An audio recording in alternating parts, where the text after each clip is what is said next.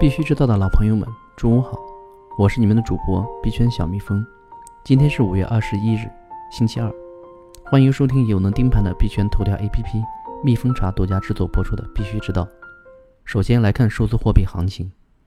据蜜蜂茶数据显示，过去二十四小时内，市值前两百币种中，九十四涨，一百零六跌，比特币下跌百分之一点零七，现报价七千九百八十一美元。市场恐慌与贪婪指数较前一天上升三个指数点，贪婪情绪增加，市场处于贪婪状态。据 LongHash 分析，尽管 BTC 在近一个月上涨了约百分之五十，但 BTC 链上交易量却保持了持平状态。BC Trade 分析师 Jeffrey 认为，BTC 交易量持续萎缩，但风水期正式启动，抛压减小，短期延续上行。另据 Bit Universal 量化分析，XRP 在0.35美元到0.43美元宽幅震荡，可网格高抛低吸获利。随着近期比特币价格多次围绕在8000美元上下波动，分析师们开始发表不同的观点。以摩根大通为首的分析师认为，比特币超出其内在价值，有大概率下跌的可能。而持看多观点的 CoinDesk 和 Bitmax 的分析师。都认为比特币会继续向上涨幅。c o n n e s 称，回调是正常的价格表现，尤其是 BTC 这种大币值币种，单边上涨过后将迎来调整。关键是调整期间，投资者需要关注放量币种的和利好预期币种，捕捉这种币种的交易机会。期货平台 BFX 的 NU 则认为，无论市场如何看待。作为期货平台方，始终要以客户需求为先。多空观点是市场上的正常行为。据 DAPP Total 五月二十日数据，过去一周跨 ETH、EOS、TRX、IOST 四大公链中，EOS 总用户数最多，交易次数也最多。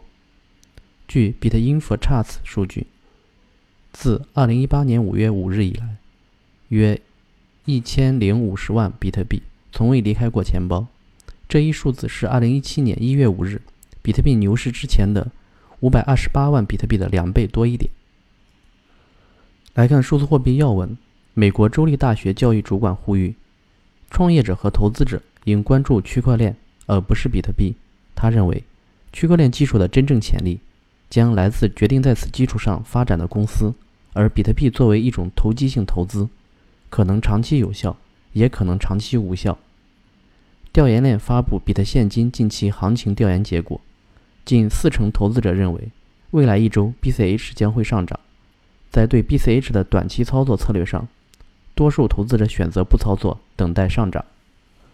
在五月十六日的节目中，我们谈到接受比特币捐款的美国总统候选人杨安泽。据财富中文网消息，杨安泽最近推出了一个数字资产平台。希望能在加密货币领域及其基础区块链技术看到更多更好的监管制度。近日，北京云集隐居四合院出现了一台比特币自助购买机，但上市不到一周，该机器竟然突然撤离。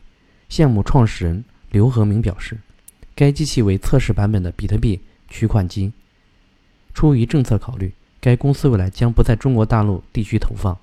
据 CoinDesk 报道。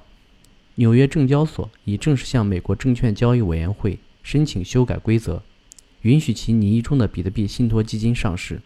文件称，Coinbase 的信托部门将担任该投资信托公司比特币的保管人。通过与 Coinbase 合作，该信托基金获得了高达两亿美元的保险，以防止冷热钱包被盗窃。五月二十日，ETF 点 com 董事总经理表示，美国证券交易委员会。对比特币交易所交易基金的处理仍处于信息收集阶段。他称，SEC 可以拖延时间，但他也认为 ETF 最终将获批准，但并不迫在眉睫，至少需要一个季度的时间。随着市场的成熟，监管机构将会变得更加令人信赖。李笑来发微博称：“韭菜的自我修养的读者如果读懂两点。”更大可能是在过去的半年里建仓了。这两点分别是：市场不是零和游戏，买入的时机决定一切。外媒称，阿根廷政治经济局面动荡，使居民更关注比特币。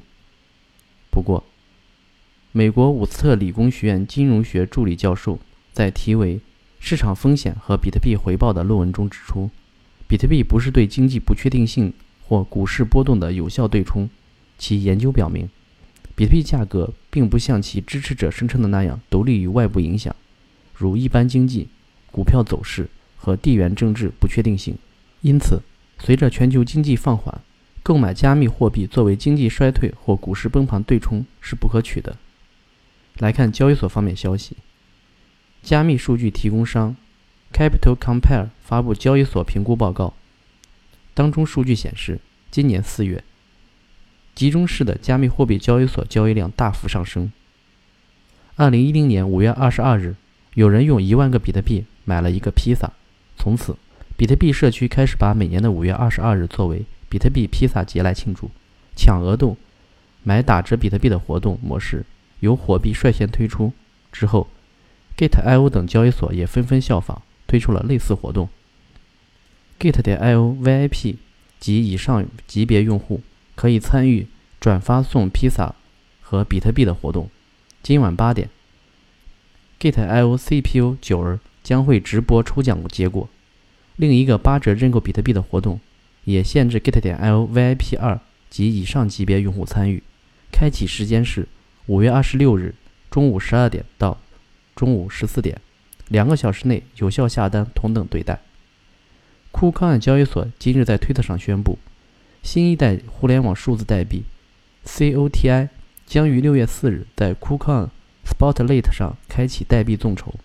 COTI 打造的是 Trust Chain 协议，旨在解决现有加密货币和传统支付方式面临的挑战。行业方面，首尔市市长在参加2019年韩国未来论坛和区块链技术展时，强调了区块链在存储数据中的作用，并指出。数据的价值已变得比以前更加重要。首尔将在公民卡中实施区块链。全球政策方面，俄罗斯国会一名高级官员称，加密货币有可能毁掉政府。他认为，加密货币是为了隐藏政府的大型离岸资产而创建的。政府试图参与加密货币的运作是没用的。他还警告公众要远离据称占据全球经济百分之九十以上的投机资本。比特币是那些投机计划的一部分。这些计划创建了资金来源，并且实际上并不产生任何产品。安全方面，通过修复加密货币项目中的漏洞，白帽黑客在七周内赚取了三万两千美元。软件工程师推出的新插件以加强 BCH 隐私。一名名为丹尼尔的黑客向一家加密媒体承认，获得价值五十万美元的加密货币非常容易。他找到了一个简单的方法。来绕开双重身份认证，即通过 SIM 交换方式。根据分析公司的一份报告，SIM 卡交换是一种越来越流行的诈骗技术。好了，今天的节目就到此结束，感谢收听，我们明天同一时间再见。